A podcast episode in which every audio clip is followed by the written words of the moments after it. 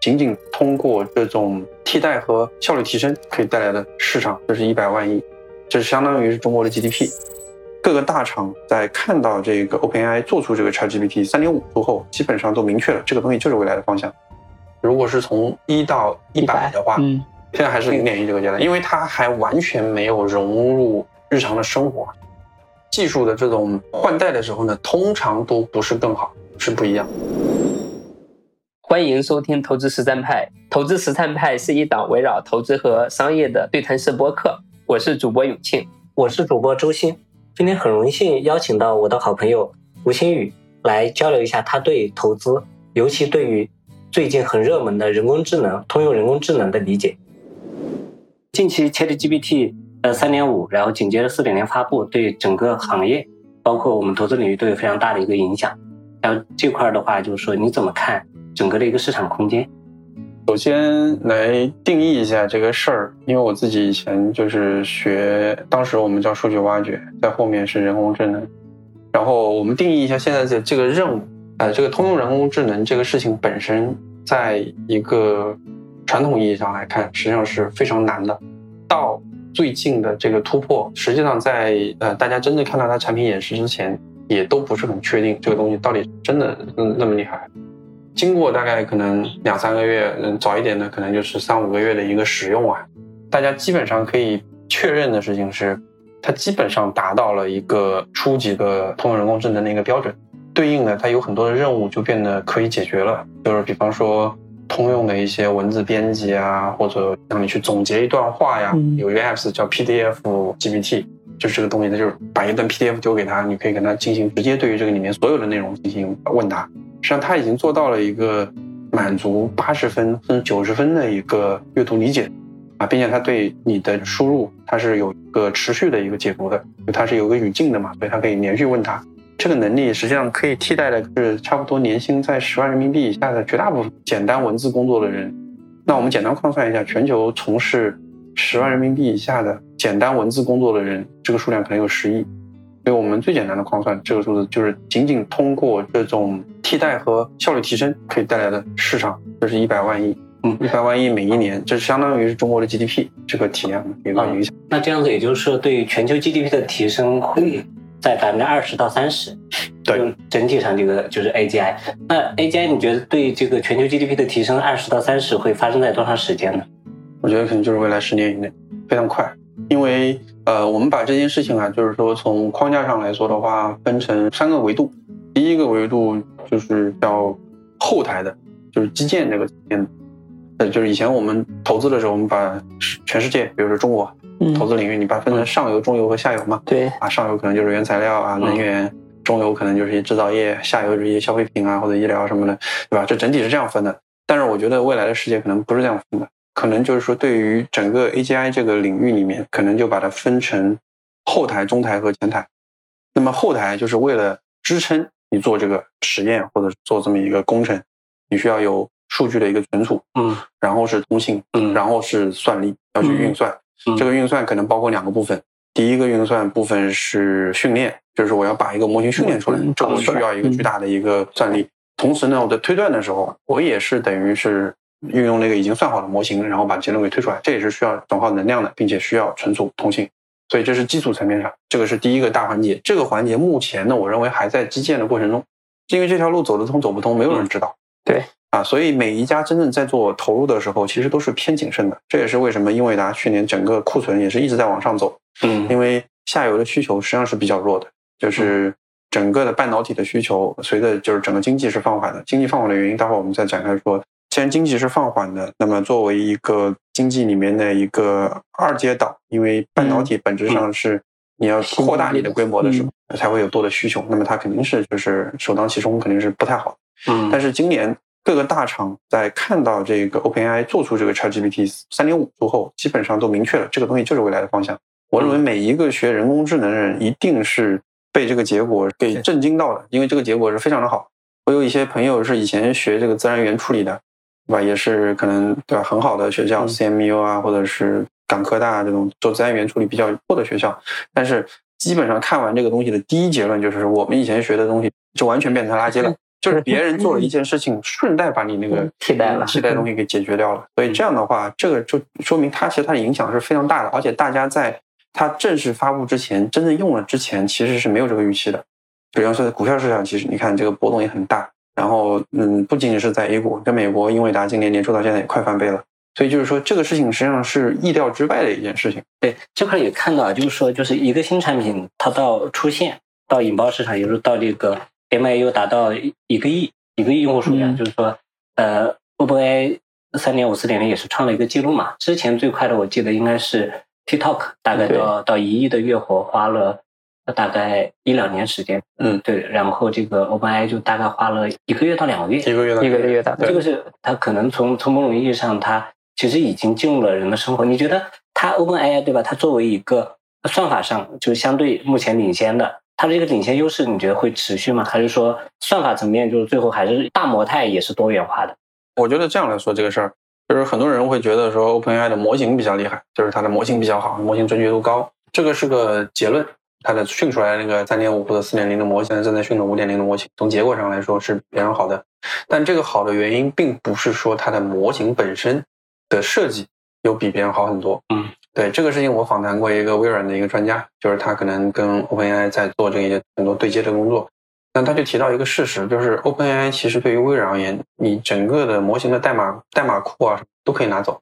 但是唯独你的训练的这个数据，它是不愿意交出来。嗯，所以这基本上是一个大模型和另外一个大模型最终有差别的最重要的原因，是数据量的差别还是数据的差别？不是数据量的差别，不是数据就是数据的质量。这个东西涉及到两个问题，第一就是你要有一个高质量的任务，对。第二个问题是你要有一个高质量的回答，就是两个独立的任务。就像你训练一个基金经理，我觉得要训练一个有效的基金经理，最重要的第一件事情。你让他要去做一个有价值的训练，对吧？比方说，我认为，嗯，训练财务本身是有价值的。你要去训练理解公司的一个文化和文化的价值，但是你让他去做另外一个任务，可能就没那么有价值了。那就是说，叫高质量的有监督学习是？对，是的，是这个。它是它其实这个 ChatGPT 在之前呢，在就是三点零的时候到四点零到三点五之间有一个跃迁。他其实自己在网站也把这件事情单独写了一篇 paper，叫 Instruct GPT，就是讲怎么样用一个已经 pre-trained 的模型，然后能够 instruct，就是通过一些任务来指导它，然后让它再次生长，然后通过更多的参数来去实现一个达到通用人工智能的一个目的。嗯，我们来举个这样的例子，我觉得可能就比较容易理解，就是说 pre-trained model，就是这件事情啊本身。可能更像是一个小孩儿，他学会了语言模型。嗯，但是一个小孩学会了语言模型，他解决不了任何问题。但他能做的事情是，他能够把这个世界在他这个语言模型里面能建立一个抽象的概念。嗯，就是语言实际上是全世界在表达一个抽象概念的时候最有效、最快的，而且是最节省空间的一个表达。嗯，所以本质上来说，语言模型是对这个世界最核心的一道抽象。嗯，然后这个语言本身你，到底是中文还是英文还是什么法语，并不重要。对，你刚刚提到说这个 ChatGPT 很厉害，出来一个月的时间，月活就到了一个亿。从应用层面上来说，现在还是如果是从一到一百的话，嗯，现在还是零点一这个阶段，因为它还完全没有融入日常的生活。如果是把它比作计算机的话，现在电子管已经出来了，晶体管都还没出来呢。就是他做的绝大部分的事情应该是影视的，而不是显示的。嗯啊，这个怎么理解呢？就是说我今天在携程上订了一张票，我需不需要我是通过哪台服务器订的？这个网络是通过这个 WiFi 还是通过五 G？是通过哪一种制式传播的？是绕了多少个链路，对吧？其实我们访问一个网呃网络啊，就是我不知道你 很多东西对对，你你就点 trace 访问一个 IP，它这种很复杂，它东西各种握手协议，其实那都是。写在背后的，你你今天的很多任务，你还是显示的，就是告诉他说我想要做什么，他其实没有办法推断你到底想要什么东西的。实际上，通过他不断的学习，不断的学习，他可以明白一个人在这个阶段他需要什么东西。现在更多他是你的一个工具。也就是说，这个呃，新宇对 ChatGPT 的未来的一个发展空间还是非常乐观的，对吧？嗯，对我非常乐观。然后的话，就是你觉得呃，就是就投资的角度而言啊。真正能在未来这个一百万亿增量当中拿到比较大份额的，就是中国公司，因为我们都知道美国可能有一些已经相对领先了，对，包括呃英伟达，对吧？包括这个就是 OpenAI。我觉得是这样子啊，就是说刚才我们提到说这个行业，呃，刚才我们分就是世界分成 上游、中游和下游，对吧？嗯然后对于 AI 这个领域，或者说整个虚拟世界这件事情本身，可能分为后台、中台和前台。嗯那我们刚才说了后台，后台就是提供数据的存储、计算还有通信的东西。嗯那么这一块呢，我认为规律非常的显著，就是叫第一规模优势，赢者通吃；第二代际切换的时候有巨大的不确定性和巨大的机会。嗯硬件层面很难做到赢者通吃。不，硬件层面一定是赢者通吃的。最主要的原因是因为你的越是底层的东西，比如说你是 TSMC，其实你的用户根本就不关注你的品牌，他只关注两个东西，或者说最终最终最终只关注一个东西，你是不是足够便宜？嗯，就是便宜和好。如果我们这两个作为一个标准的话，你基本上就是你在一样好的时候，我就买最便宜的；嗯嗯你在一样便宜的时候，我就在便宜里面买嗯对对对对对所以最终最终就是，就当然可能公司之间会有一些差异化，有的公司可能会集中于好，嗯有的公司可能就是发力于便宜。但是我认为这种好和便宜，在这个芯片时代，它有可能是统一的。嗯就是嗯 TSMC 它不但便宜，它还好。嗯就是中芯国际，其实你现在看，你成本你也不稳，且不说你还没它好。所以这件事情就是一个很关键的问题，就是说这那种头部公司可能是又好又那个对，因因为如果说就这些极其优秀的头部公司的话，可能是相对比较明确的。然后我刚刚提到是这个我们中国公司，就是我们公司的这话话说完嘛，华为为什么能出来？两 G 到三 G，对，三 G 到四 G，四 G 到五 G，嗯华为就能出来，因为在代际切换的时候，呃，非头部的公司被它可以甩出去了。对它就是代际切换的时候，有可能头部公司对于这个东西，对于新的代际它的开发，它有可能是比较谨慎的，甚至是不愿意开发的，嗯对吧？就是说我是个这个胶片公司，我挺好，嗯为什么要拍一个？嗯 为什么要拍？我也搞一个这个数码摄像机出来，嗯我我不想干这件事情。所以一般来说，这种技术的换代的革命性的这种事情，可能更多的冲动是来自于行业里面的老二、老三，嗯甚至是更后面的人，嗯这都是有可能的。我们可以看到一个事情，就比如说以光伏行业为例，隆基当时刚开始做单晶的时候，那这时候就是受质疑的一条方向，嗯对对吧？嗯然后现在，好，隆基把单晶做得很厉害了，然后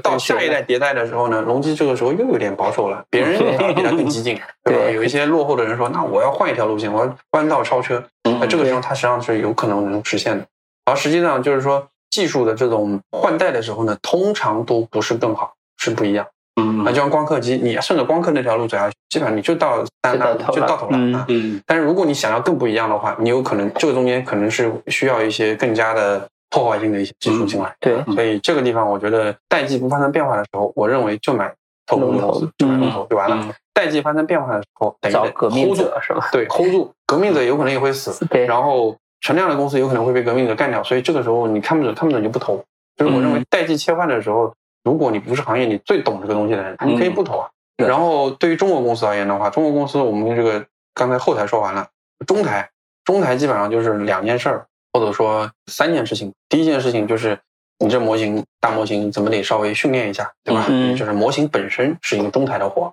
就是 OpenAI 的这个模型本身它设计来根本就不是为了 To C 端用户的，它是 to B 的的，，它实际上是一个 To B 的东西。嗯所以这个模型本身是一个 to B 的生意。除了这个模型本身之外呢，我认为还有一个东西应该是呃中台，可能是有很多的服务提供商、微服务提供商。嗯怎么理解这个微服务呢？比如说科大讯飞就是语音识别里面的微服务，OK 但只是说这个问题呢，它的原来的这个壁垒一下子被瓦解掉了。就是说刚才说了，NLP 这个壁垒现在已经基本上没有了，就是语音识别这个壁垒已经非常低了。但是在整个这个 AGI 这个大领域里面，嗯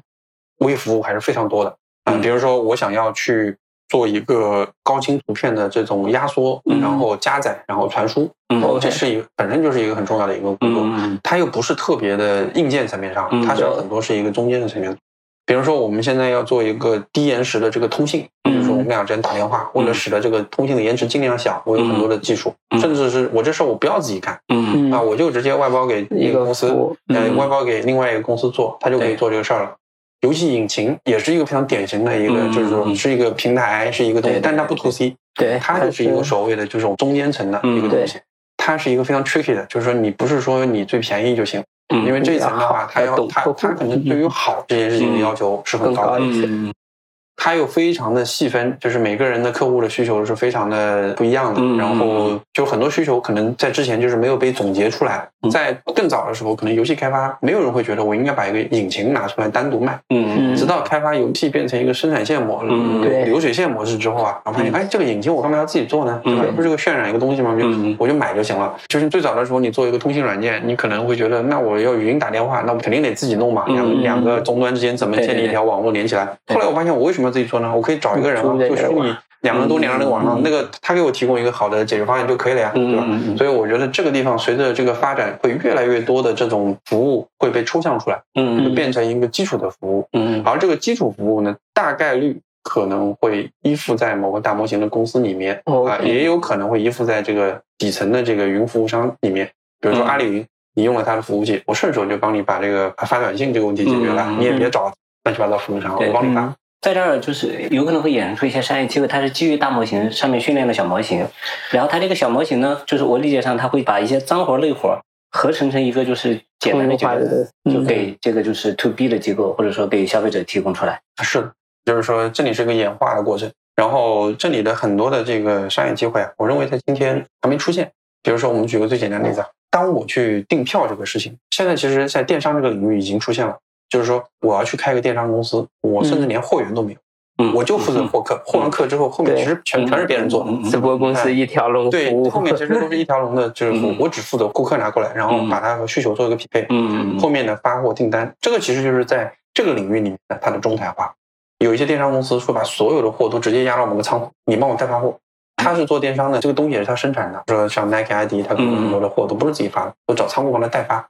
一个东西发展到一定阶段之后呢，它就有一些专业化的公司出来，分工了。哎，分工就很明很明确，嗯因为它专门做这件事情，它的效率是最高的，嗯啊，你比你自己做还要好，嗯啊，服务也没有问题。所以我觉得对于这个虚拟世界啊，就是整个这种大的这个虚拟世界，这件事情本身实际上是还在 day one 或者 day zero，嗯就还没有没有真正的在抽象。嗯然后已经有了一些抽象，我们看到了，我这个行业我梳理过一遍，我们看到了一些抽象，就是可能是 A P P。大家都在做 A P P 的时候，那些公司啊，我肯定可能需要解决一个发验证码的问题，我帮你做一下；或者你要解决一个什么通话的问题，我帮你解做一下。嗯是那那层面上的。嗯那么在 AGI 里面可能会有更多的场景会被通用化出来，然后公司和公司之间的碎片化可能会是一个大的趋势。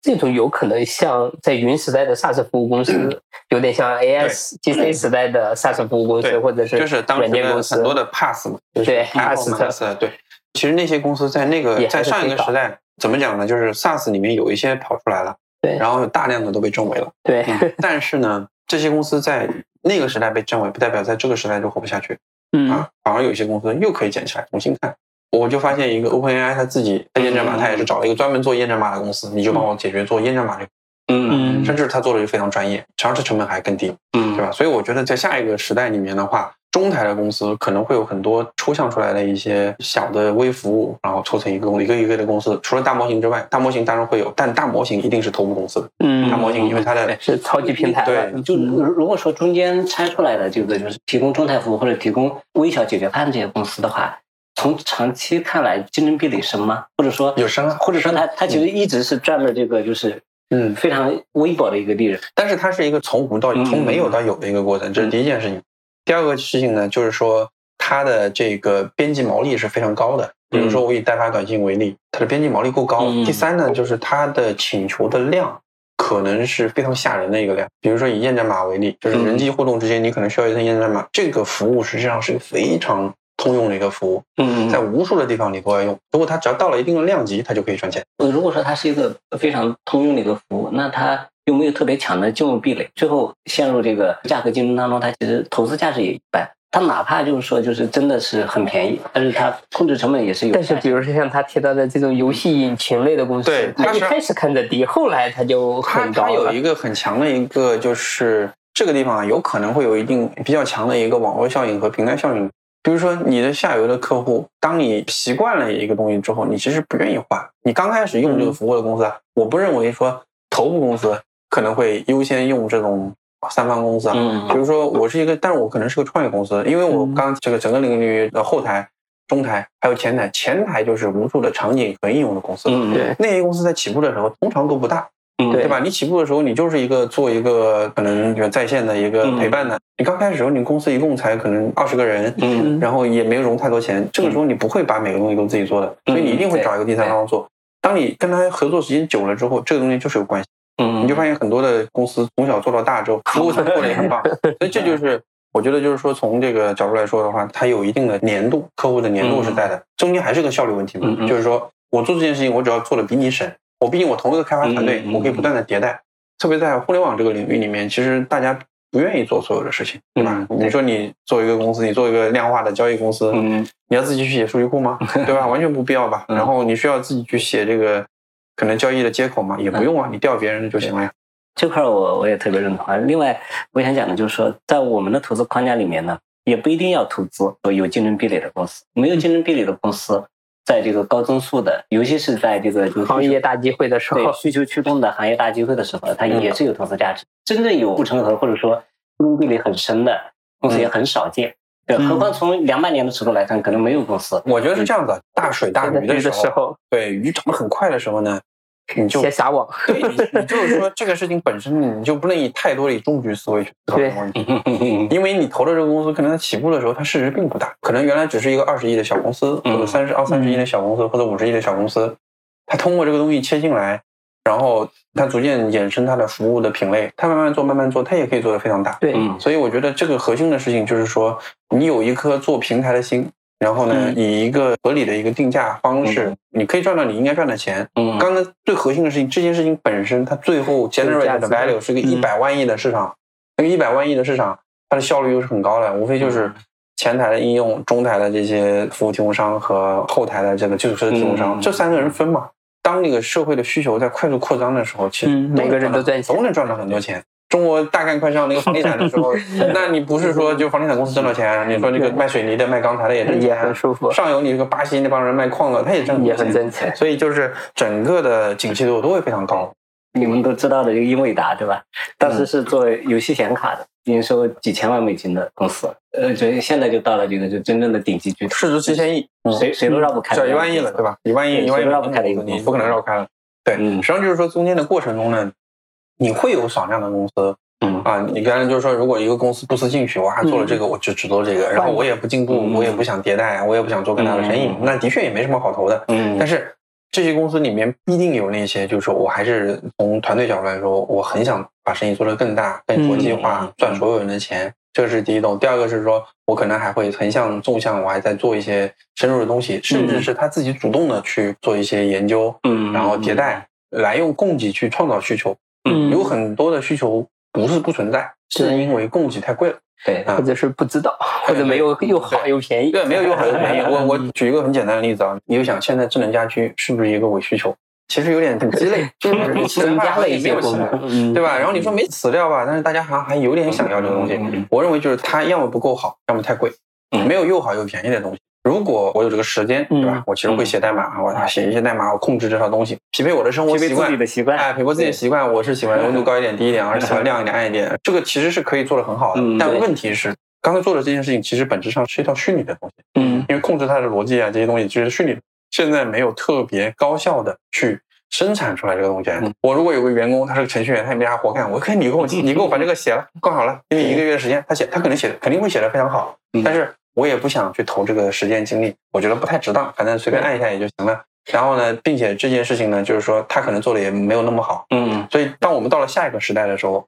哎，有一个做开关的公司说，我就每天琢磨，我就根据你每天开关的习惯，我给你出一套方案。嗯我免费送给你，我带动我开关的销量，嗯我免费送。对对对，那这个是完全有可能的。它这个公司就它就容易把东西变得规模化的哎铺向更多人。对，如果只是服务新宇一个人，可能比较贵，嗯但是服务一万个新语，可能是这出来一个十个人的公司，它可能就很有生存价值。哎，对，就是说这个问题变成了，有些东西它就好百分之十，但是它的价格贵百分之二十，所以说就卖不出去对，了。就是如果说有一个东西可以好百分之一百，然后它就贵百分之十，那那这个就是又创造了新的需求。是的，是的，就是说它新的供给的来源呢，有可能是因为新的技术，但也有可能就是说就有这个技术的一个整合。就像那个光伏最早的时候需求也没有那么高，然后逐渐逐渐逐渐逐渐，大家迭代把成本一直一直往下降，降到最后，哎，这需求就出来了。对对对对，就就光伏行业很典型，就是它一旦就是有实现了这个经济性的可能的时候，看得到它能实现经济性，尤其是它退补之后还能够勉强实现经济性的时候，它就是到了这个行业井喷的时候。补贴是解决就是时间压缩嘛，对，预预期它未来会实现正外部性，所以有一个补贴。嗯，就是，但是这种正外部性，如果说到了。就没有补贴，就这个正外部性又能来临的时候，就到了一个行业井喷的时候，就就就可能是到了从从一到十这个阶段。是的，其实我们刚才说的所有的事情啊，都还是关于这件事情实现起来的一个效率的一个问题，提升人效，效率提升，成本。这个其实只是一部分，智能的很小。极步做到了，就是说一百万亿做到了。嗯，我认为如果我们把这件事情再往后拉一下，从一到一百的话，嗯，就刚刚才做了一，我们是现在做了那个一里面的零点一，对，就是我们的这个进展啊，在进程上来看是非常非常微不足道的一个进程。实际上到后面的时候是会加速的。其实我们举个最简单的例子，很容易理解这个事儿。比如说最早的城市是怎么去建设出来的，基本上都是有一个共同的特点，都是山水。对。啊，要么就这么一条水在这拐弯，嗯，背后靠着一座山，那你风水或者说对。吧，比较安全一些，就会就会有人在这边。但是实际上进入了蒸汽机时代，经过火车时代之后，交通枢纽开始变成最重要的一个城市兴起的一个最核心的原因，就是重要的火车的焦点和这个火车和海洋的连接点，嗯，对，就是变成一个最重要的一个城市兴起的一个点。嗯，然后城市甚至是可以愿意为这个火车站我愿意发生迁移，你可以先有火车站，我再去迁移。我们今天在中国。大量看到了什么高铁新城，都是这样，郑州各个地方都是这样子的，就是都是先有高铁站，那高铁站原来修在一个不毛之地，什么然后逐渐逐渐逐渐就迁过去了。这个实际上就是一个交通工具的出来，导致我整个城市都为了它进行重新变变化。嗯，人和商品运输的成本最开始是靠河。呃，包括过去的这个战争的运粮方式，靠河。到后面铁路它是比河运的这个成本更低，其实现在就是海运的成本会更低嘛。所以往往这个顶级的大都市都是在这个海边。沿海对。包括看公司里面，我觉得就是归根结底还是成本。嗯。包括品牌，它其实也是这个客户的授权成本。包括规模效应，它就更也是成本，生产来的一个成本。包括粘性，它。带来的这个复购就降低了单次的营销成本，是对，就是二包的效，二包成本，网络效应也是也是也是成本。对，我们刚才我们有一个话题没有展开，就是说为什么就过去三年就感觉不行？其实说白了就是全世界的成本在往上走。嗯，这个成本为什么成本往上走？是因为效率在往下走。嗯，这个效率就是三个部分，第一个部分能源效率。你放着俄罗斯最便宜的油不用，你非要用那个 地方绕绕搞的那，那肯定是个贵的。嗯。第二呢是这个制造业的成本税，就是说中国的制造业本来很便宜，你非说我不要不用你的，我我反对你，我不少进口你，各种各样的壁垒。对，实际上是制造业的成本在下行，还有一个成本是那个科技成本。就是美国本来是全球的这个科技中心，嗯，它向外输出科技，科技东西就是你有一个科技，我有科技，我们交换一下，我们就两个科技了。对，那这个地方它先把它捂住，实际上就是导致整个科技发展的速度也是 slightly 下降的。嗯，OK，所以规模效应没办法大规模放出来。对，所以这个地方就是变成一个，你不论是从最原始的原材料。再到中间的加工制造，嗯，到最后的这个最中间一个抽象出来一个内核，这个科技这个东西，科技树整个都是效率在下降的，所以就会导致美国人实际上在用一个非常低效的方式在满足他们的消费需求。然后 Plus 它疫情之间又稍微多放了那么一点点钱，这几个叠在一起，一下子就爆了。但是美国实际上疫情这个多放的钱已经在往回收了，其实一直在往回收。那为什么这个 CPI 没有很快的下来？其实我认为大家忽略了一个点，就是。除了这个放了钱导致需求往上打这一下之外，还有很重要的原因，实际上导致供给各行各业的供给现在都是偏紧。嗯，这也是为什么我其实觉得想要系统性的解决现在我们眼下看到的这个问题，只有一个思路，就是各个环节提升效率啊，包括能源生产的效率，包括制造业的效率，包括物流的效率，这是个最优解，是对每个人都更好的一个解决方案啊，就是在这个行业上有效率的人也都。赚更多的钱，然后消费者终端的时候，它同样是一个 dollar，，它的购买力是更强，更多了。对，所以今天这个点上，我们遇到的很多的问题，实际上就是一个支离破碎的世界带来的这个问题。嗯，所以要解决这样的问题呢，啊，当然我们可以说我们重新联合 United，重新再 重新再做生意，我们个喝一杯酒就算了，这个是很难的。但我觉得比较现实的一个方案或者说可能性。是说，大家通过不论是 AGI 新技术来提升效率，我觉得在过去这个十年、二十年里面，实际上美国也有很多人研究嘛，大缓和时代啊，这美国怎么这么厉害？就是光 GDP 涨，光这个 这个成本还下降，对，边就不动。实际上就是大缓和时代是 leverage 了，就全球便宜的资源，全球便宜的劳动劳动力，国际贸易带来的各种的生产制造的优势。那么现在你是停下来了，还有一个事情就是技术进步。可能三件事情，对，其实三件事情都是变好的，就是能源价格在往下走，然后呃制造生产制造成本往下走，都在往下走。还有一个就是技术不断进步，对吧？过去这个三十年或者五十年，你们一直有新技术，互联网的技术、移动互联网的技术、机器人的技术，各种各样的生产制造。所以我觉得在这个点上的话，对于人类社会进步最重要的事情，我觉得肯定技术和。社会主义就是对两个可以说是比较重要的一个要素。现在这个点上，至少我们看到技术这个要素有一点点在向好了，对，人家又变得更有信心一点，对吧？就一定是这样子的，就是。这这这个很有洞察。就刚刚聊到这个大缓和时代，我也研究过一些这方面内容。在过去，我讲就是说，如果说要提供商品和服务。需要三个资源，一个是这个资本资源，或者说资金资源，嗯，第二个是这个就是说实物资源，就是商品资源，嗯，那第三个就是那个劳劳动力资源，劳动力嘛，在这个大反和时代，这三个资源在全世界都是趋同的。美国的这个劳动力价格总体上是被压制住，没有往下降，对吧？就是中国的劳动力成本在往上升。因为资本会寻找劳动力成本更低的地方，嗯，然后 ROI 的角度而言呢，就中国的 ROI 最开始非常高，后面慢慢被压低，然后现在就是大家逐渐适应了这个资本的回报率很低的这样一个状态，嗯，对。第三个这个就是大宗商品也是一样，大宗商品就是说在沙特这样的国家，它的原油、它石油在沙特本地根本消化不了，它能送人都不要，比水还便宜，但它出来之后它可以它就值钱了，要要价五十美金、一百美金，然后甚至有的时候更高，所以这三个资源在全世界的价格都趋同。但是到了现在这个阶段呢，就尤其当看到这个英国脱欧，其实正式是二零二零年，嗯，对，二零二零年正式脱欧，脱欧之后啊，所有的这个资本流啊、技术流啊、人才的流动啊，就它总体上都受到了一定的压制，或者说被抑制了。对，就资本还有这个自然资源就被抑制之后，就导致各种成本都在往上抬，就带来了这个那边的通胀。但是就中国而言，因为中国它其实是给全世界提供的其实是劳动力，是最好的这个工程师、最庞大的、最有规模效应的劳动力。然后这块被抑制住之后呢，那就有点相当于是沙特的原油不让它出去，嗯，对，那沙特的原油价格就会跌，那中国的这个就是说，呃，薪资增长就停止了，它甚至会略微往下跌，卷了嘛，对，所以就是一个个衍射弧，然后带来了就是各个地方这个成本还有这个 ROI 的这个不同的一个变化。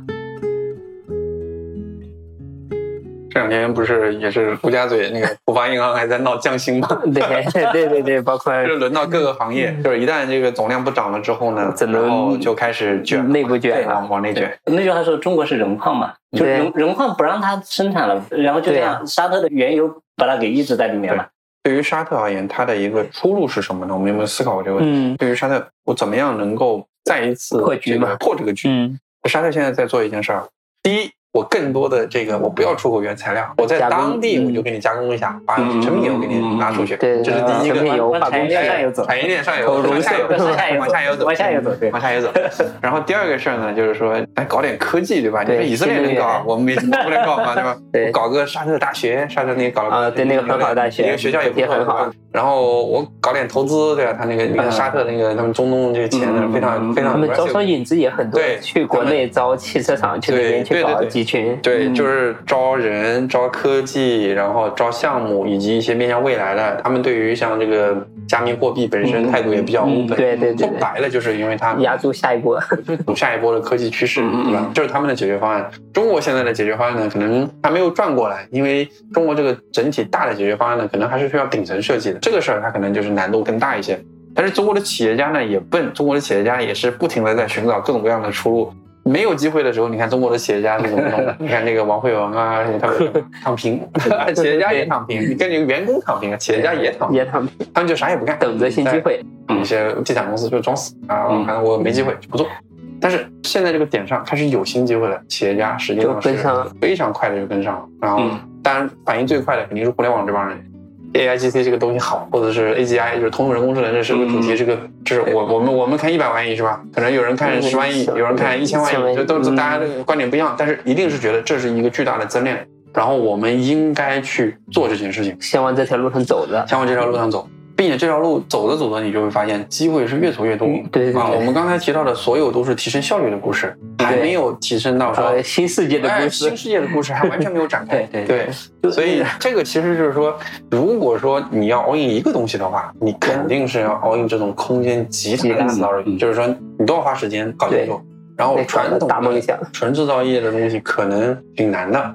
中国制造业本来就是说全球 全球去消化都过剩的，现在可能就是很少的一部分人去消化，那肯定是过剩很多很多的，并且制造业是一个正儿八经的苦活。苦活累活，对，它没有超额利润，就是说你付出多少辛苦，你就有多少利润。它是有比较稳定的 ROE 的数据，就稳定的 ROE 会下降的。对对对。因为制造业它有个特点，它就是路径依赖很强。对。前面的重投资，它后面会成为报复。对对对，之前看过那个，就是说在全世界做一体化更成功，还是做这个分业经营更成功？对在制造业行业，就像诺基亚当时就是做这个一体化，对从设计到生产，然后最后就是在转型时代，它的这个路径依赖就就很累了成为它的报复，嗯就被淘汰掉了。嗯所以苹果学聪明了嘛，就是说它把这个制造模块外包，通过换供应商，这个成本它让你赚一点钱。你看这个立讯精密多惨啊！还有歌尔多惨，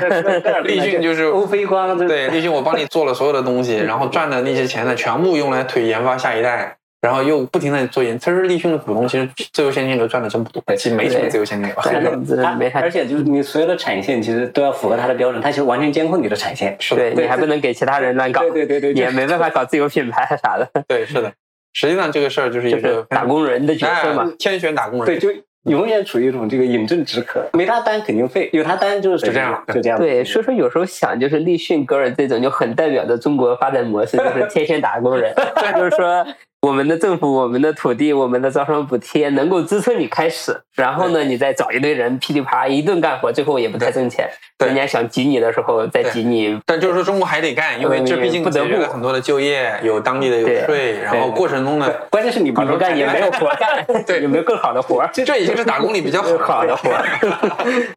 制造业公司怎么才有壁垒啊？制造业公司有壁垒，就是得投资得，比如说三百亿美金、五百亿美金以上的，就是你投了之后，没有人跟你抢生意的。比如像立讯或者歌尔，他们每年可能投个二三十亿，因为还有其他机构能投二三十亿。比如说像台积电这种程度，它每一代研发三百亿、五百亿，或者说更高就这个程度就上台桌的人他。就把这个进入壁垒抬得太高。你首先接近他这个程度就要花很多钱，嗯你接近他这个程度再跟他 PK，你望而生畏。可能除了三星偶尔能跟一跟，那其他就跟不了。你要不然就做到这种极致，做到这种极致，可能也没有竞争对手。但是我觉得最后有一个很大的问题，就是很多行业不具备半导体长三五十年的生命周期，很多人可能是搞个五年十年，这个行业就结束了，下一波了。比如说新能源，你搞个十年，嗯现在看起来就要下一波了。你这时候你说你投了之前的东西，要资产减值了，那你就很难受。对对，包括像宁德时代，就它的这个壁垒，至少前两年来看呢，还是比不上这个台积电的。那一百亿一百亿左右的一个研发这边，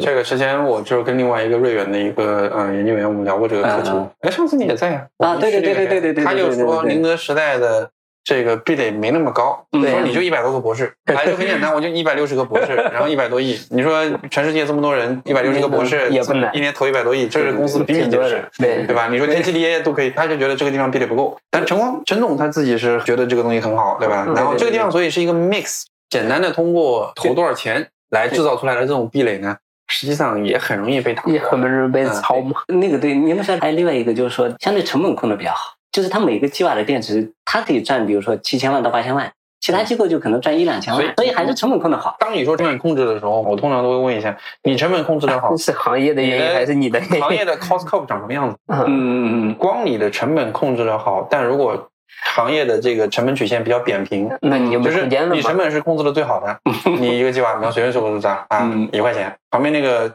没那么好的，零点八才一块二，最多挣两块钱。所以就是说，你一定要这条曲线比较陡峭。对于这条陡峭的曲线的话，为什么像 TSMC 能挣那么多的钱？嗯就是它这个中间的过程中，它不仅仅是一个高投入的问题，嗯，嗯还有一个问题是技术它中间有很多的 know how，有很多的调试的工作。嗯对，这个就很难了。你跟它一模一样的设备，搞不出来做不出来它那个量。中芯国际人都是从 TSMC 挖过来的，但是就是不行，对它总是有一些细节，就是调的就不到位。这个里面很微妙，就就相对复杂的产品，就像宁德时代，比如说它苏州的工厂跟福建的那边的工厂，它的良率啊就有差别一样。它比如说平均的续航，可能一个嗯四百五十公里，一个四百五十五公里，这个都会有轻微的差距，就跟团队的组织方式啊，甚至跟哪些人在这儿都很有关系，就很微妙。但是这个其实它对大局的影响是有影响，但不决定 大局。另外就是我突然间想起，大概三四年前看过一本讲任天堂的，嗯，他大概当中他讲的什么呢？我理解下来就是他做这个游戏的这个外包，嗯就这个事情，就是有人帮他做游戏卡，包括帮他做生产。然后我看下来，就结合我们刚刚聊的台积电或者宁德时代，包括苹果产业链这些公司，我理解上可能如果说一个行业一个制造业企业，它的规模如果说特别大，它需要的这个开发投资非常大，那可能是有构成一定的壁垒。如果说它的这个市场很大，但是投入不是那么大，嗯那它一定是没有竞争壁垒的。如果它市场很大，很容易有一堆人过来卷，对，吗？那过来卷，它最后又又没有网络效应，它没办法形成客户锁定嘛。嗯，刚刚新宇讲就是说，现在中国的很多这个企业家开始涌进这个 AI 这个方面，然后我就想起这个美团，美团它当时在做外卖的时候，它对市场空间的测算就是很重要的。最开始美团内部的测算是外卖行业能达到一千万单，一单最后比如说赚五毛钱，嗯，也就是说这个市场每天可以赚五百万，一年可以赚二十个亿，所以他赚出来这个市场一年可以赚二十个亿，所以他愿意比如说前面八个亿两年每年投十个亿。OK，对，有些市场未来能赚二十个亿嘛，但是最后市场呈现出来比他原来预计的规模大很多。现在比如说我们看，就是很多这个企业家入局来做这个，尤其做大模型，成本测算很重要，因为每次最简单的计算就要四百四十万美金，就三千万打水漂了，可能什么都获得不了。少则比如说算个三五十次，我们简单五百万美金一次，他算个三十次就一点五亿美金没有了，或者三亿美金没有了。嗯所以所以所以他确这个实决定了玩家不太多，对对 能够玩得起的人很少。对是的，就是玩玩大模型还是很有壁垒的。Pre-train 模型其实非常像什么呢？非常像第一步物理世界的语言模型化，嗯，就是你学会了说话。嗯人可能四岁就学会说话，嗯嗯嗯嗯但是人要变成基金经理，要得至少三十四岁。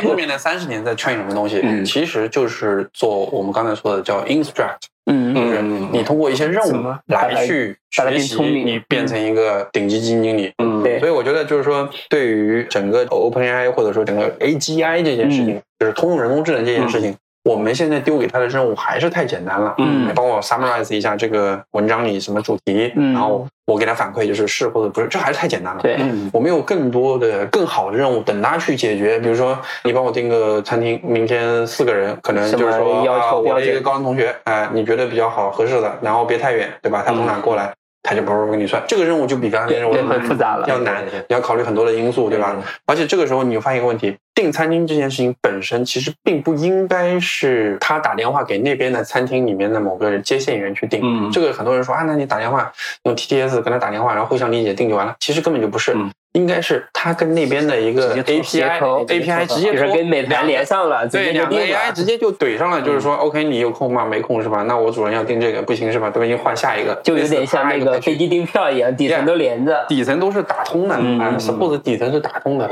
在打通的基础之上呢，然后你很多的应用啊就出来了，对吧？嗯美团我开放一个接口给你嗯底层打对，你符合我的报文的格式，就跟我们发这个在线交易一样的，对吧？对你就是这么一个订单发过来，啪，我接收了，接收你就不可否认，undeniable，对吧？订上，啊 这个以后可能就是有一个应用 APP 叫生活助理，这绝对然后订餐，然后约某个地方订餐这件事情本身啊，我跟你说，大概率不会有一个东西叫生活，啊，它对，会在中间层上面。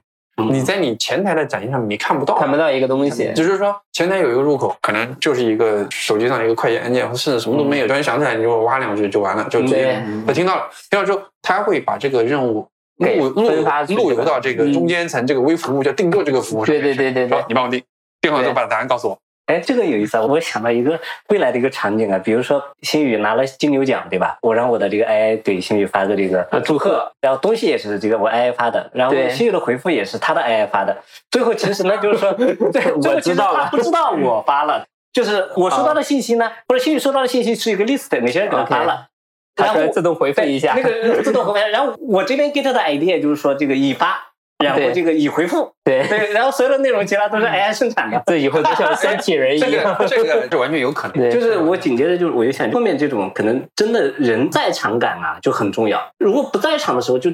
大部分可能都是这个，所以我会觉得虚拟的东西我刚才提到，昨天聊的时候，我说 AI 这个环境里面对于零售也是有影响的，嗯，为零售也有影响，嗯对于这个整个的服务业也有影响。对，因为你大部分的内容生产已经是抽象化了，对。所以如果当你需要这种在场感、临场感的过程中，你只有到线下去。嗯你必须要去线下去。所以这种时候，你的服务的温度和服务的嗯呃这种连接性就会比原来更重要。大量的行业会被这个人和情感重新再造，嗯就是关于效率的部分全部丢给 AI，嗯人主要负责情感的部分。所以说，情感的部分的调教，这是人来做的；所有关于效率的执行的部分，都是机器来做的。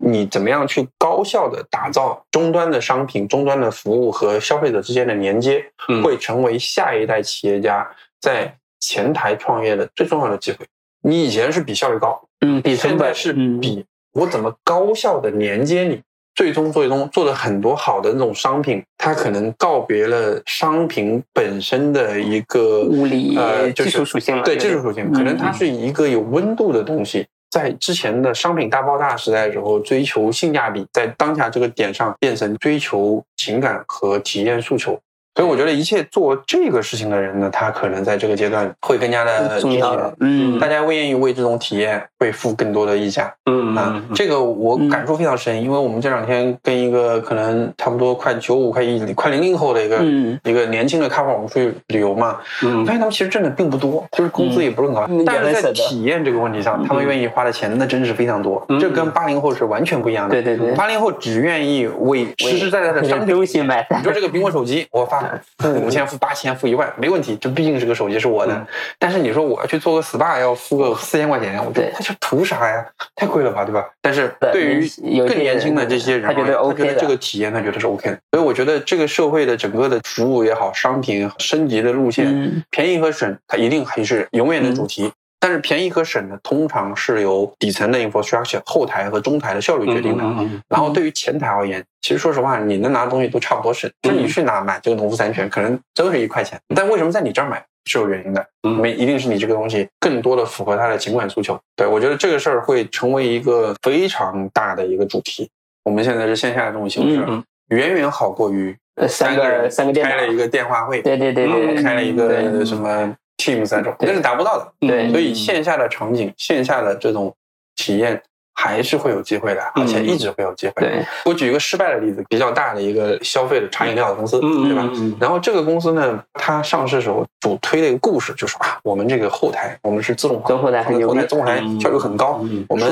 调这个饮品很快，我们的机器啊标准化赚大的可控成本，但是我觉得他有没有思考过一个问题？他现在这个公司的成功和失败，是因为毛利高和低导致的吗？根本不是。嗯你这个公司之所以活不下去或者活得没有那么好，最大的原因是什么呢？他忘了作为一个消费品公司，更重要的事情是产品创新啊是在产品上，是在这个品牌调性上，性上然后还有跟消费者的连接上面。嗯，心宇讲的有道理。我有个看法，因为控本这个事儿啊是一个一以贯之的事情。对嗯那消费者的调性或者消费者的偏好，嗯，这个是是不确定性的这个，有不确定性的啊。公司的这个经营啊，还是要放在一个确定性的事情上面。我觉得是这样子，depends on 嗯你这个行业是个什么样的行业。对，如果你是个高毛利的行业，控本真要就不是核不心，是重要，而是怎么卖更多更重要。嗯你边际上面多卖一瓶出去，比方说很简单，一百块钱毛利起六十的，嗯你多卖一个毛利就多六十了。嗯你控两块钱，你得控多少个你才能控出六十块钱？嗯但如果你是低毛利的生意，你必须要控了，你肯定要控，嗯嗯因为你整个毛利才，比方说十个点，嗯然后 net 可能就一个点，嗯你这么波动一下就没了。对于低毛利的公司，它是就是叫致命性的。嗯那低毛利公司你多卖一个出去，其实边际上毛利也就十块钱。啊，所以我觉得就是说，这个真的是完全取决于你是哪一种生意类型了，嗯嗯嗯对于大部分消费品行业啊，我觉得卖的多重要复购这件事是最重要的。我觉得说就是餐饮品类或者不同的城市区间，其实差别还挺大的。嗯在标品的时代里面的话，嗯你的有一些对于前台的应用，嗯。你的更多的不是从效率层面上对，更多是品牌心智、调性这些层面上，它是一个消费品逻辑。嗯而且在当下这个点上，因为很多的服务和东西都无人化了，对。对吧？但这些都无人化的时候，当你有机会接触到人，嗯。有线下 face to face 的机会的时候，嗯你会更 care 这个东西啊，更愿意为它花钱，因为大家已经厌倦了线上的消费需求，而且以后呢，线下的这个场景，真正让你去线下办的事儿其实没那么多。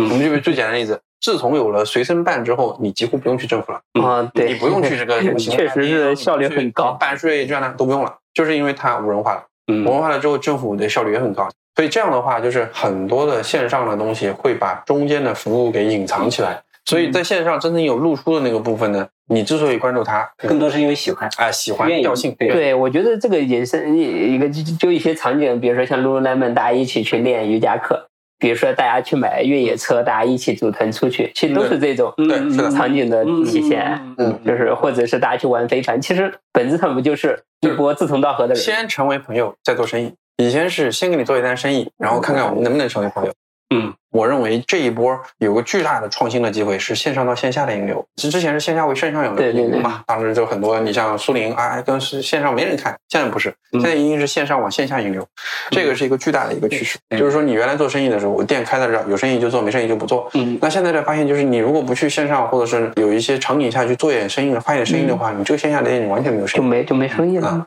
所以就是说，在未来更多的东西被藏起来、叠起来的时候，你能够打开、展开，让别人能复购、能记住你、帮你传播，嗯那这些东西就变得比以前的价值还要更大。嗯。对，或者是能够帮助你去做打开和传传播的那个人。嗯对，然后就是中间会有很多的这个服务提供商啊，嗯帮你做这个事儿，对吧？嗯就是说你嗯你订酒店、订机票，总归需要一个平台帮你去各种嗯 check、各种动对对，对吧？可能这个 AI 它可能自动化程度很高，效率很高，它可以做这个事儿，这个肯定是有价值的。嗯也有可能是个效率相对低一点，它需要人工去打，这也有可能。那携程肯定是说，那我现在优势最大，我现在肯定想做这个事儿。嗯但问题是，这是一个破坏式的。携程以前的优势不一定是它它的客服体系，嗯它的这套地推的能力量什么的对。那我在这个阶段里面的时候，你这个东西未必是必须的。嗯我通过技术的手段，我可能能迭代你，这个是有可能的。这个是非常重大的一个课题啊，旧时代的大船，对吧？它怎么走进新时代，或者它能不能走到新时代？嗯新宇，你这个怎么看？如果是一个一次性出来一个巨大的机会，就是需要巨大的资本，可能还是老的玩家。来的嗯要有优势好一些，嗯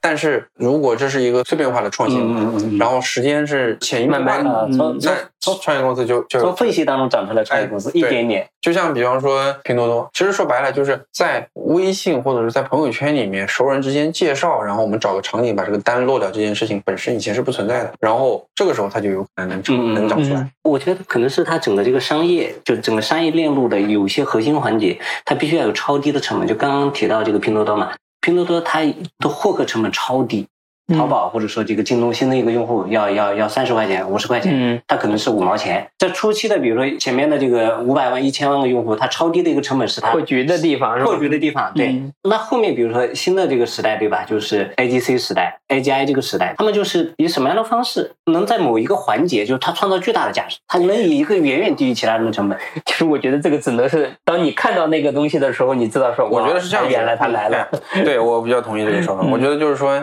首先我们是做投资的，如果我们都能想清楚，不是企业家，我们是想不出来的。对就把拼多多给你去运营，你也运也营运营不出来，嗯，这不行的。这个事儿就是首先就是我们是企业家是有一个很强的的一个创新能力和嗯他的执行能力的。嗯啊然后第二个事情就是说，我们作为投资的角度来说，你不用去焦虑说我要怎么去弄，你不用焦虑，没事，他做出来了你投来就行了，对对吧？我们实际上是一有个观察者，对我们实际上是一个众人拾柴火焰高的过程。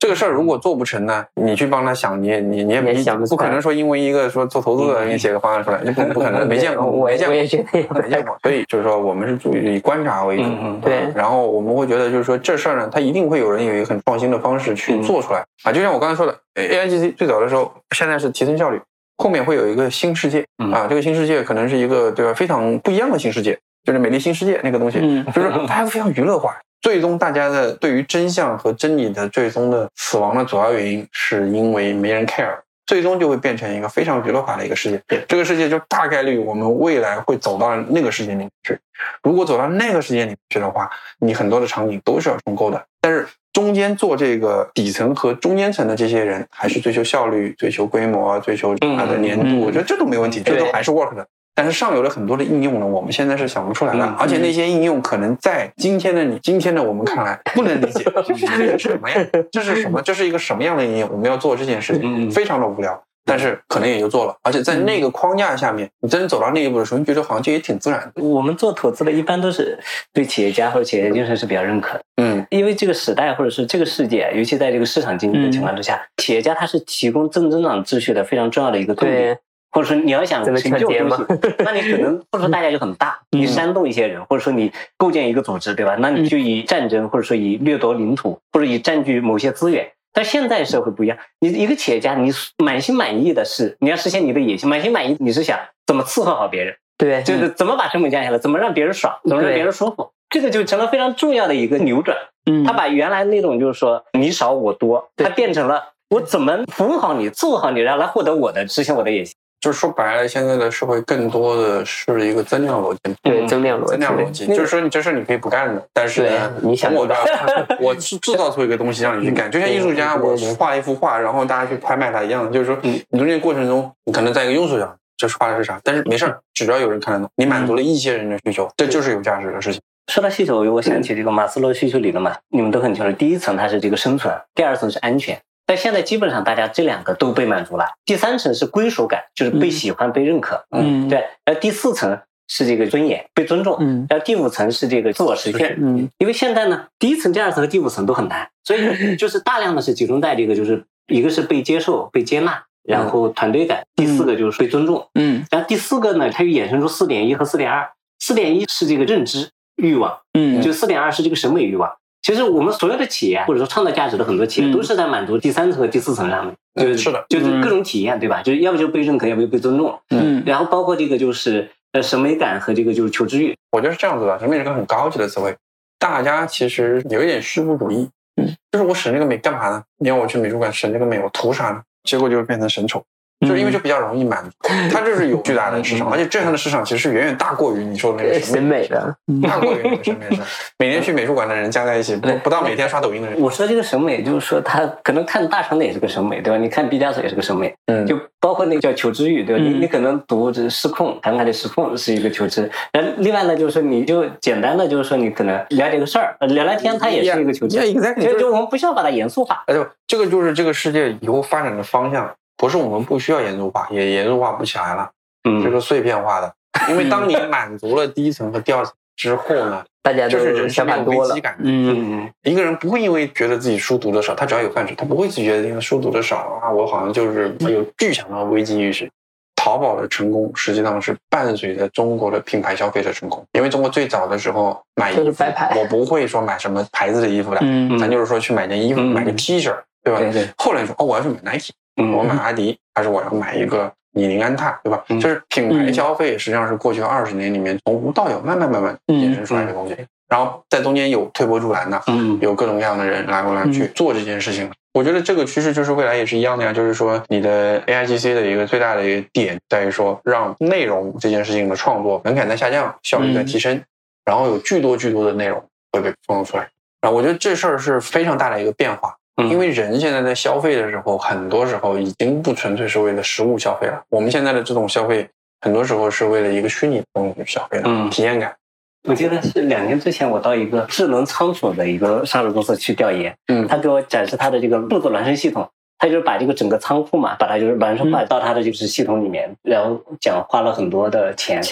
总之我听上去花了很多的研发费用，就是现在看的这个客户也不买单，是吗？就是就是它可能它构成了它的一个壁垒吧，嗯给客户展示的一个重要环节。但是现在就是要做这个事儿简单太多了。就前期它的这个壁垒就是，比如说对于这个行业智智能他们行业的这个新的进入者而言，至少这个不构成一个壁垒。嗯在建立一个数字孪生系统的一个、嗯一个数据库或者之类的，应该成本会大幅度降低。而且这些公司有些公司啊，会发现变成弯道超车，对，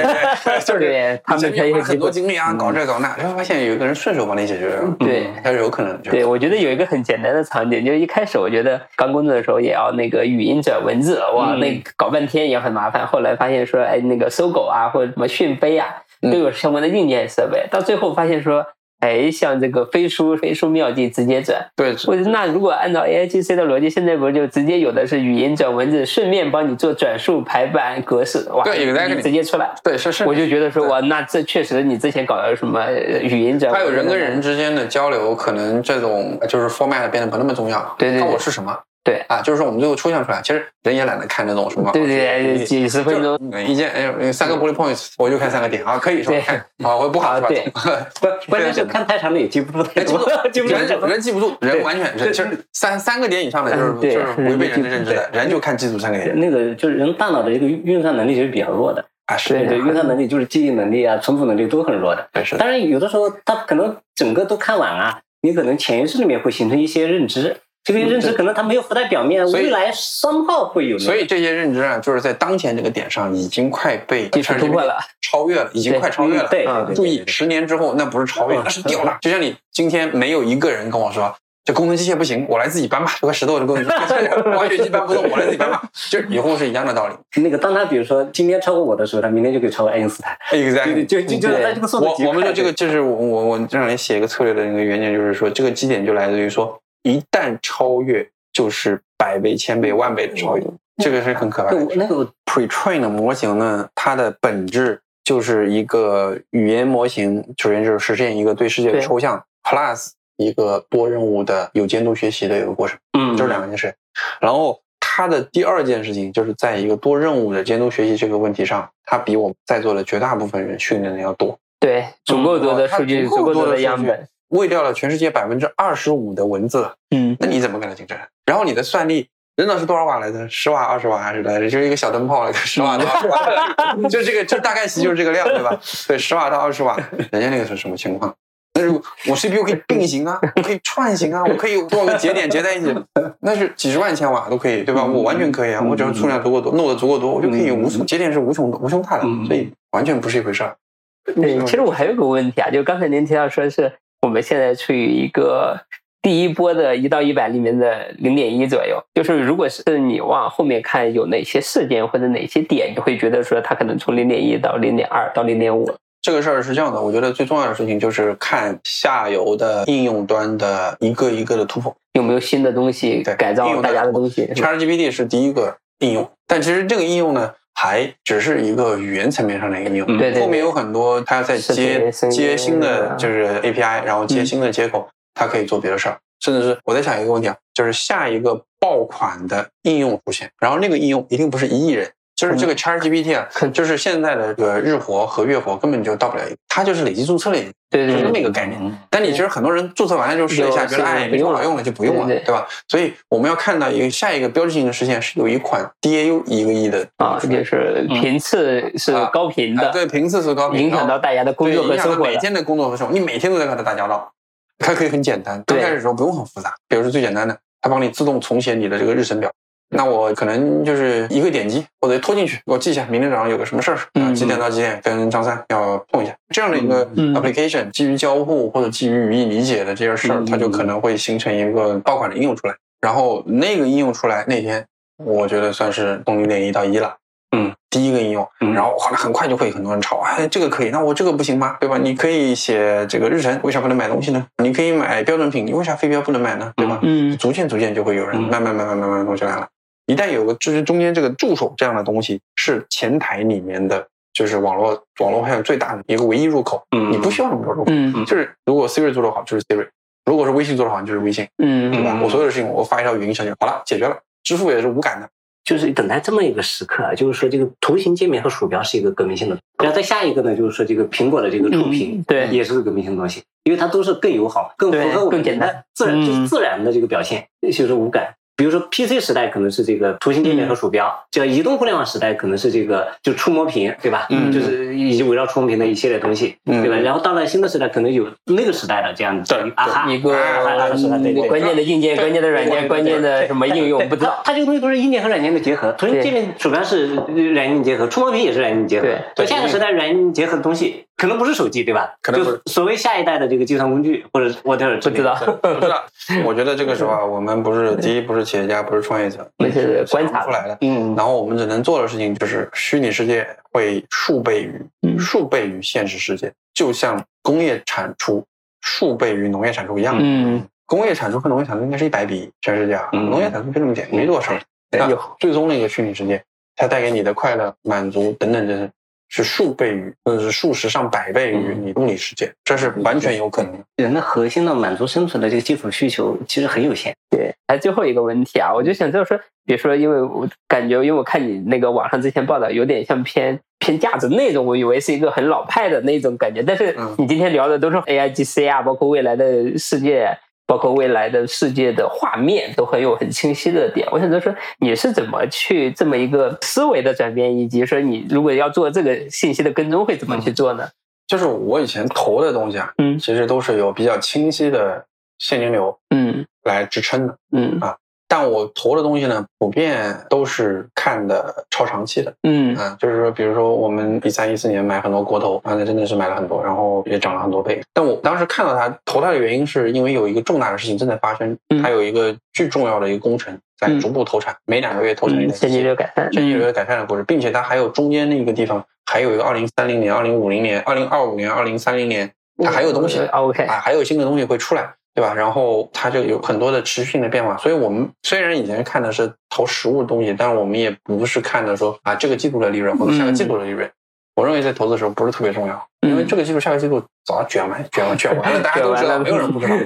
对，但是唯一不确定的事情呢，就是稍微看长一点 OK 可能就是很多事情就不确定了。然后我自己呢，其实是嗯对于技术这件事情本身，我是有信仰的。嗯我觉得改变这个社会的就只有两个东西，嗯第一是社会的组织，嗯第二是社会的技术进步。组织和技术进步之间是互为因果、嗯互相促进的。有了互联网之后，这个社会是更加公平，就是更加透明了。然后有了更新的一些技术迭代之后，人权是可以得到保障的。所以就是技术实际上是拯救人类社会、推动人类社会最重要的这个最重要的一个力量之一。但是好的技术实际上是需要有好的社会、好的东西去促进它。对啊，你不保护 IP，到社会我，觉得美国人是真的在这个点上是帮助我们很多的。对你不保护 IP，那你这个技术就搞肯定出不来，对因为没有人会专注做这个事情。对但是我们现在总体而言，对于 IP、对于版权还是相对比较保护。对啊，你就像微信号上，我写篇文章，啊，你说把它直接扒走了，我跟微信一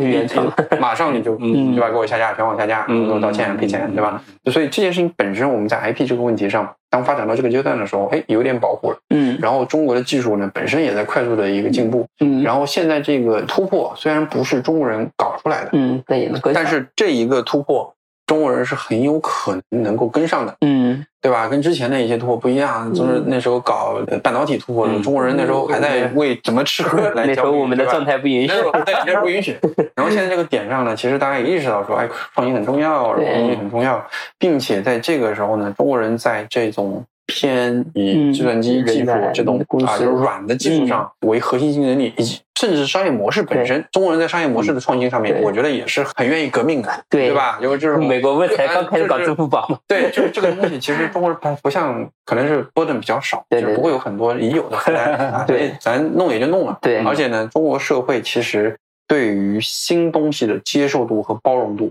甚至是全世界非常靠前的，对对对对吧？非常愿意试新的东西，所以这件事情就是让这个事情在中国实际上是可能成为，呃，不说第一，至少是第一梯队啊，嗯那我是完全有可能。所以这个事儿，反正从 day one 开始，我觉得这个一定要保持一个非常高度的敏感。等到我们看到一个，比方说我刚才提到的第一个 E 级别的大应用出来，嗯然后第一个纯新的创业公司做一个 E 级别的创业公司嗯东西出来，就这个东西很常见。头条这个公司最早的产品叫今日头条，不是抖音，对吧？对对对它进了今日头条的时候，其实那个时候你去投资它一点都不晚，对，一点都不晚。就是新世界刚开始第一页，刚开始第一页，嗯就是移动互联网时代真正全新的，我们叫 billion dollar opportunity，头对条肯定算其中之一。对对对对，你，看到它，你注意好看它，然后你再买进去，也来完全得及完全不晚的。这个机会远远大过于移动互联网，嗯对因，为移动互联网还仅仅只是一个智能设备嗯的一一个机会，但移动互联网已经带来人和人之间社会关系的变化。我不确定你们是什么情况，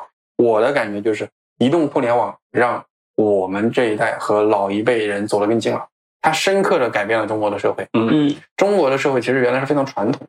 啊，嗯你说你跟你爸没什么话聊，对，一一年见两次啊，一年见两次，就是吃五顿饭，对，就是陌生饭友，熟悉的陌生人现在高低是个网友，所以这件事情对中国社会本身是有巨大的影响的。嗯所以下一次综艺中来之后，对这个社会的影响远远大过于这一次对，因为它会把人和人之间的关系、人和服务之间的关系变得非常的抽象。你就想吃个鸡，你也不用管这个；你吃个蛋，你不用管这个鸡，对对对啥给你搞好了。对。但有的时候你又是特别需要人跟人之间的这种嗯 high level 的嗯 contact，、嗯所以在那种情况下，能够提供给你这个场景的，给你提供给你这种服务的，愿意给他付极高的溢价，然后你说嗯哎这个服务挺乐意，所以我会觉得，而且 IP 会变得比以前更重要，嗯因为人们不仅仅是想学到知识，还是我今天就要从对吧？嗯，我从周星这儿学到知识，哦，其他人我不要，对吧？其他老师我我想从这个 这个这个，我想要和某个明星会建立一个嗯很小的一个连接，这对于很多人就是一个很大的一个不一样的事情。所以我觉得这事儿就是影响挺大的。而且永庆提的这个最后一个问题就是很有意思啊，价值投资，或者说我更愿意叫基本面投资。基本面投资它和学习新东西、拥抱新的变化它不冲突，嗯然后基本面投资它和快速决策也不冲突，不一定这个基本面投资就是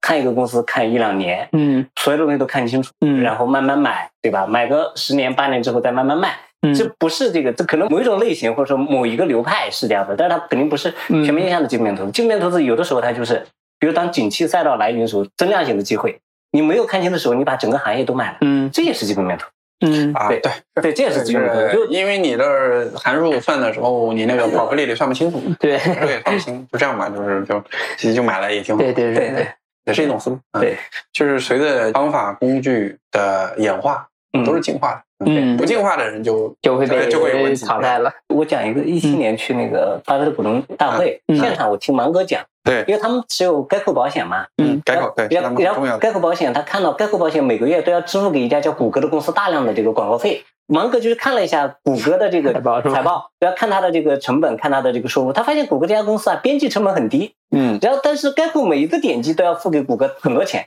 算下来，而且每个月都在增长。然后芒哥说，那谷歌这家公司可以考虑一下，可以买一点。但是当他两三个月想清楚之后，这家公司涨了三倍，就错失这么好的一个机会。但其实说实话，涨了三倍之后再买 也还好，也还好，也还好，但但那个对对对，感觉不太好但是就是但但是我我我想表达的一个就是，我对巴菲特、芒格都肯定是非常崇拜的，非常欣赏的。嗯但是那个时候芒格主要年纪也大了，就对七八十岁。嗯我想如果在他三十多岁的时候看到可这个事儿，能对，他可能就直接下单了，直接下单了，对吧？直接就就就就先买一些赚到钱了，先买一些，对吧？还有一点就是回过来说这个事儿，其实涨了三倍之后再买，你也能赚。